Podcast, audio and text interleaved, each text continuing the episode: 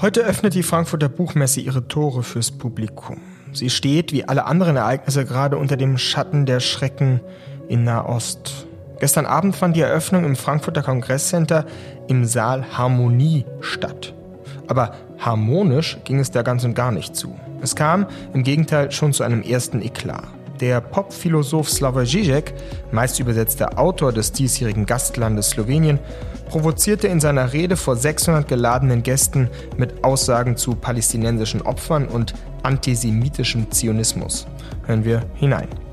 I think there is nothing to understand here. One should go to the end in both directions, in the defense of the Palestinian rights as well as in fighting anti-Semitism. Cannot compare this terror of Hamas with what is doing on the Israeli side. Sorry. I am not, I am not comparing. No, it's not relativism. I'm going much. Yeah, now you see what means in practice. Listen to diversity, inclusion. Yes, but this is this is the cancel logic. To have our way of diversity, some people, of course, must be first excluded. I'm talking about dozens of Palestinians that I know. Sorry if I explode now a little bit. Uh, Anti Semitic Zionism. You know why European right likes to support Israel. Let's go at the beginning. Look at my last book, you will have a full quote. You know who is one of the authors of it? Yes, Reinhard Heydrich. In 1936, that Heydrich uh, wrote a letter statement where he says Israelis are a wonderful nation. We are ready to collaborate with them, but not here in Germany. They should go over there. Breivik, you remember him, the crazy Norwegian guy who he had the same, totally anti-Semitic here, but there we fully support it. Not to go on with the list. Up. Is a shame on a day where people are murdered and massacred. Where? In, where? In Gaza also. Both sides and to relativize what was happening and what is I don't relativize it. It was a horrible crime. Der, der da dem explodierenden Popphilosophen mehrfach entrüstet in die Parade fährt, ist der hessische Antisemitismusbeauftragte Uwe Becker. Zizek relativiere mit seinen Äußerungen den Terrorangriff der Hamas auf Israel, rief er. Ich relativiere gar nichts, rief Zizek zurück. Man solle aber gerade jetzt auch die palästinensischen Rechte verteidigen. Die Stimmung war und ist aufgeheizt. Schon die Entscheidung der Buchmesse, eine Preisverleihung an die palästinensische Autorin Adania Shibli zu verschieben, hatte im Vorfeld für viel Wirbel und Absagen von arabischen Literaturleuten gesorgt. Im FAZ-Podcast für Deutschland holen wir heute erste Stimmungsbilder von dieser beginnenden Buchmesse ein, sprechen mit unserem FAZ-Literaturchef Andreas Platthaus über den Eklat gestern und die möglichen Konfliktpunkte in den nächsten Tagen und wir hören den Klett-Cotta-Verleger Tom Krauser über die Notwendigkeit, gerade in politischen Krisenzeiten miteinander im Gespräch zu bleiben, auch mit Literatur aus Ländern, die wir als Gegner sehen. Aber vorweg sprechen wir mit jemandem, der unter anderen Umständen vielleicht selber in Frankfurt wäre, nämlich dem Feuilleton-Chef der israelischen Tageszeitung Haaretz, Benny Ziffer. Damit wollen wir den Blick heute zu Beginn auf die innerisraelische Debatte lenken. Wie zerstritten sind die Intellektuellen dort in Hinsicht auf das, was gerade geschieht? Welchen Blick hat einer wie Ziffer, der als rechter Kommentator in einer linksliberalen Zeitung gilt und, so hört man, eng mit den Netanyahus befreundet ist? Viel kontroverser Stoff also heute im FAZ-Podcast für Deutschland. Mein Name ist Simon Strauß. Heute ist Mittwoch, der 18. Oktober und es ist gut, dass Sie dabei sind. Ich begrüße jetzt zu Beginn Benny Ziffer. Er ist als Übersetzer, Romanautor und Journalist für das Feuilleton der israelischen Tageszeitung Haaretz tätig, schreibt dort eine viel gelesene und immer wieder auch sehr umstrittene Kolumne. Willkommen zum FAZ-Podcast für Deutschland, Benny Ziffer. Ja, hi. Ja, ich freue mich sehr, dass Sie angerufen haben und sich in diesen Zeiten für uns interessieren. Benny, wo sind Sie gerade?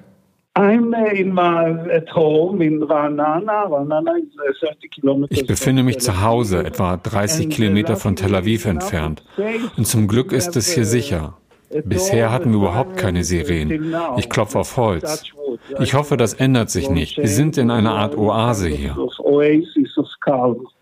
Bei der Eröffnung der Frankfurter Buchmesse gestern Abend forderte der Philosoph Slavoj Žižek eine dialektische Sichtweise, nämlich den Hamas-Terror zu verurteilen, aber gleichzeitig auch die Rechte der Palästinenser zu berücksichtigen. Ist daran aus Ihrer Sicht etwas falsch? Look, look, it's, I, I should be scandalized by this because you, you don't make uh, Schauen Sie, ich sollte darüber uh, eigentlich empört sein. Denn man sollte keine relativierende Herangehensweise an das Böse haben, besonders wenn alles noch so frisch ist. Das kann man tun, wenn man einen gewissen Abstand hat, aber jetzt ist es nicht fair. Und ich denke, es ist auch nicht moralisch, denn nach einem solchen Massaker sollte man ehrlich zu sich selbst sein. Man sollte für einen Moment kein Philosoph sein, sondern einfach ein Mensch und Mitgefühl mit den Opfern haben. You have to be uh, honest with yourself and say, okay, let us not be a philosopher for a minute. Let us be a human being, just to be uh, have pity on, on, on the victims. Of course, we are also. Natürlich kann man auch Mitgefühl für die Menschen auf der anderen Seite haben, die in Gaza getötet wurden. Aber man kann nicht sofort zu einem rationalen Standpunkt wechseln. Rationalistic and, and point of view. It's not human. It's it's really man ist die Art Philosoph, den Voltaire in seinem Roman Candide verspottet hatte, als er über den Philosophen Pangloss sprach. Der sah alles optimistisch und meinte, alles, was passieren sollte, soll passieren. Wissen Sie, das ist eine Art von dummer Philosophie und dagegen bin ich wirklich. Aber das bedeutet nicht, dass wir, wenn alles wieder normal ist, nicht über den Krieg und seine Schrecken nachdenken können. Aber im Moment ist nicht die Zeit dafür.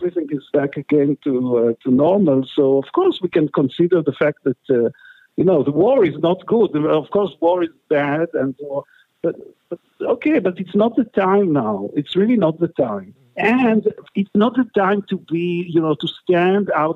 Es ist nicht die Zeit, von außen auf die Situation zu schauen und zu urteilen. Ich sehe Shizeks Position als unmoralisch zu dieser Zeit an. Wie auch König Salomon sagte, es gibt eine Zeit für alles.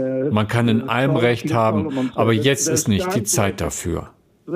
You can be right and, uh, and uh, everything, but it's not the time now to say. That's all. Wie können wir uns die öffentliche Debatte in Israel vorstellen? Gibt es da gerade eine große Kluft zwischen linken und rechten Intellektuellen? Look, there isn't right now. There isn't a real debate. There are all kinds of really. Eigentlich gibt es derzeit keine echte Debatte bei uns. Es gibt immer diese extreme Linke, die so wie Shizek reden. Wir haben auch unsere Shizeks, die all diese relativierenden Theorien aufstellten. Aber im Grunde gibt es keine wirkliche Debatte gerade. Vieles hat sich seit dem 7. Oktober umgekehrt. Die Linken fordern jetzt Rache, was eigentlich paradox ist. Sie fordern mehr Rache als die Rechten, wie zum Beispiel Netanyahu. Er ist rationaler und denkt an die Konsequenzen. Er möchte die guten Beziehungen zu Amerika aufrechterhalten und keine weiteren Konflikte etwa mit Libanon eröffnen. Er ist sehr vorsichtig. Teile der Linken hingegen möchten Gaza zerstören, was überhaupt nicht rational ist. In Friedenszeiten ist die Linke eher für die Institutionen, während die Rechten anarchischer ist. In Kriegszeiten ist es umgekehrt. In Israel, it's, it's always, everything is upside down. Aber es gibt keine wirklich harte Debatte.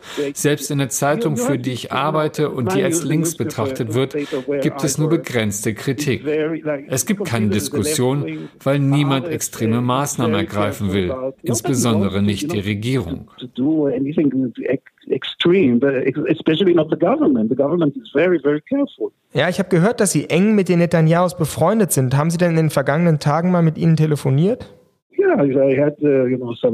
Ja, in den ersten Tagen nach Beginn dieses Krieges hatte ich Kontakt zu Sarah, der Frau von Netanyahu. Wir sind persönlich befreundet und ich bewundere Benjamin Netanyahu sehr. Wir sind auch politische Freunde, denn ich bin tatsächlich der einzige Journalist, der politisch rechts steht. Das verbindet uns natürlich.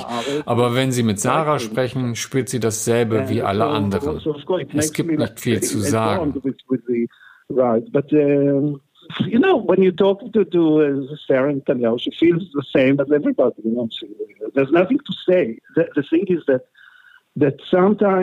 Manchmal sollte man einfach schweigen und nicht versuchen, die Realität zu interpretieren, denn sie ist sehr verwirrend.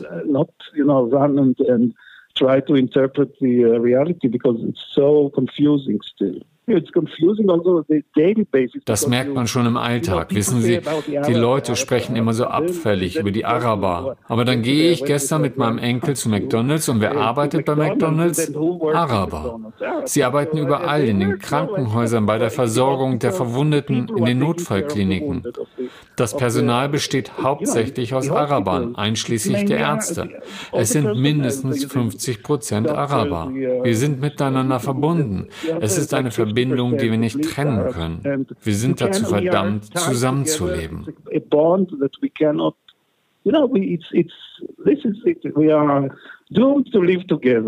Was ist Ihre persönliche Hoffnung, Benny? Was kann die Armee überhaupt erreichen?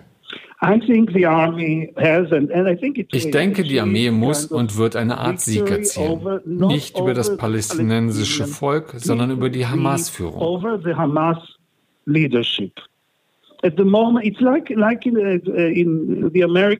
Im Moment ist es ähnlich wie bei den Amerikanern, bei Al-Qaida und später bei ISIS. Natürlich will das israelische Militär die Palästinenser nicht auslöschen, sondern sie wollen die Anführer der Hamas fassen und dann die militärischen Strukturen zerstören. Und dann müssen wir hoffen. Nein, ich bin sicher, dass die Amerikaner zusammen mit Netanyahu einen Friedensplan haben, nachdem sie Gaza von Waffen und dieser terroristischen Organisation befreit haben, um Gaza zu einem friedlichen Ort zu machen. Es könnte ein blühender Ort werden.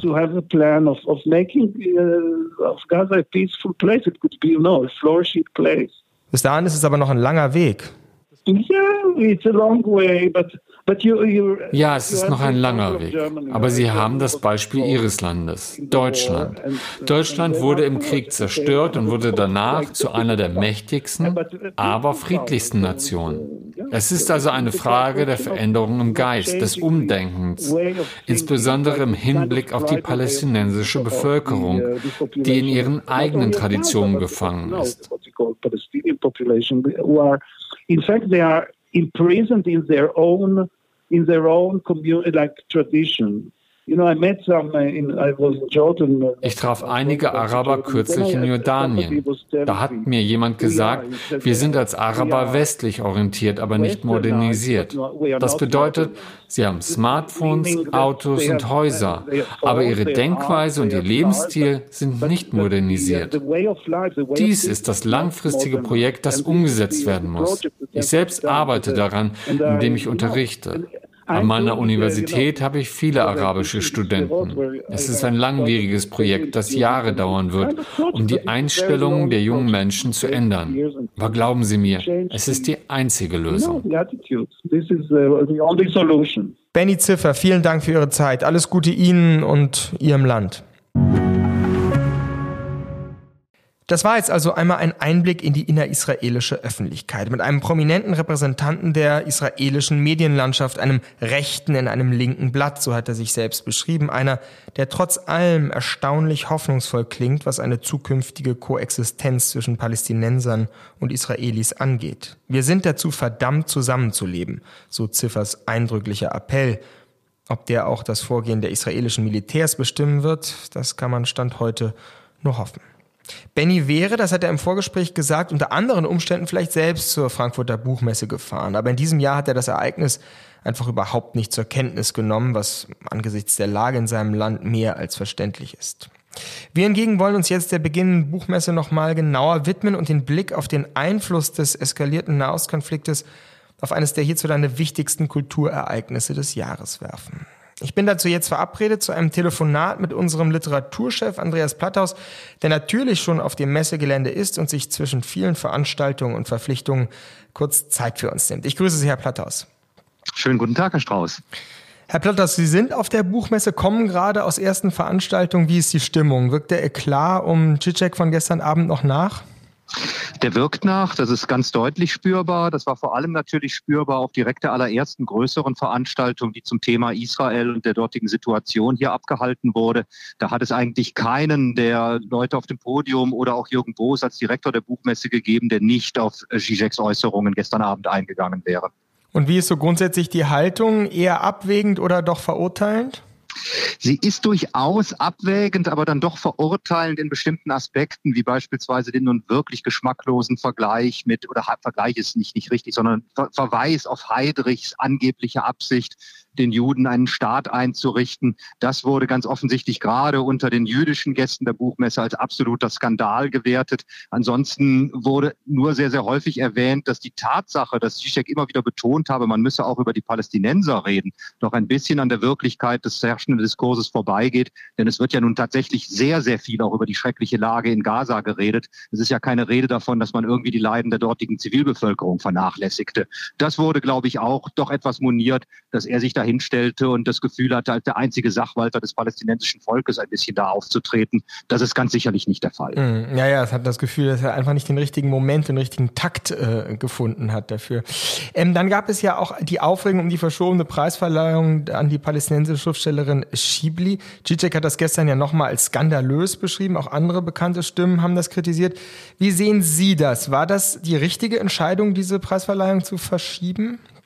Nein, ich halte es für falsch. Ich halte es deshalb für falsch, jetzt mal vollkommen unabhängig von der Person von Adania Ghibli, über die man sicherlich interessant diskutieren kann. Es gibt eine Unterschrift von ihr unter einem, einer BDS-Erklärung. Es gibt Äußerungen, die natürlich Israel skeptisch oder kritisch sind. Aber das Buch von ihr ist in meinen Augen über jeden Zweifel erhaben. Das ist eine ganz bewegende, hocheindrucksvolle Schilderung einer ganz entsetzlichen Situation, die wenig damit zu tun hat, dass auf der einen Seite diesmal die Israelis die Täter sind und die palästinensischen Frauen die Opfer.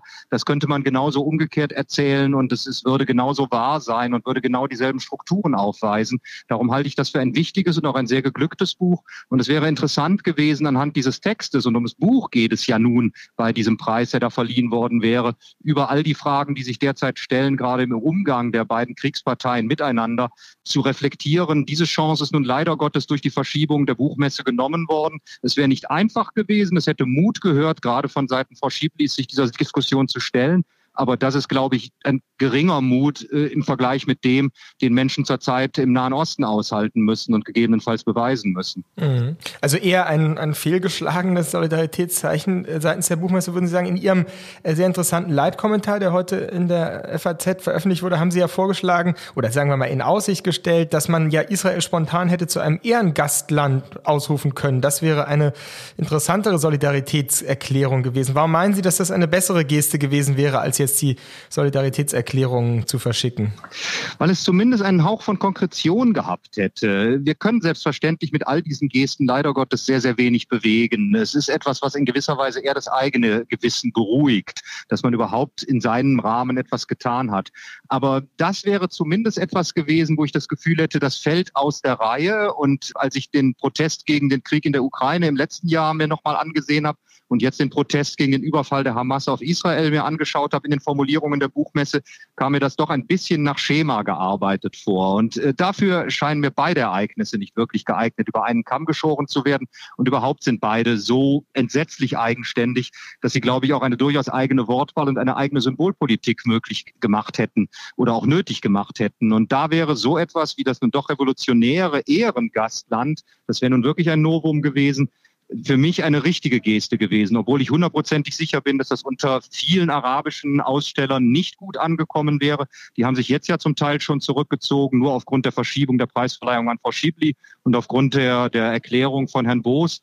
Dementsprechend wäre das wahrscheinlich noch viel folgenreicher gewesen, aber es hätte zumindest klaren Mut und klare Kante bewiesen. Mhm. Sie haben ja auch geschrieben, aus dem Gazastreifen ist kein Verlag angemeldet. Gibt es denn sonst palästinensische Verlage? Wie ist da die Lage? Ähm Es gibt äh, insofern palästinensische Verlage, als es libanesische Verlage gibt, die sich stark auf palästinensische Literatur kaprizieren. Auch das Buch von Frau Schiebli ist im Original ja nicht im Westjordanland, wo sie lebt, erschienen, sondern in einem Verlag in Beirut. Und das ist ganz üblich, weil dort das Zentrum der arabischen Buchproduktion zumal für diesen Bereich ist. Äh, libanesische Verlage gibt es. Es ist auch nicht auffällig, dass es große Lücken gäbe äh, betreffs der arabischen Verlage. Ich habe keinen Zweifel, dass es Absagen gegeben hat, aber das wird zumindest an den Ständen hier nicht so richtig deutlich.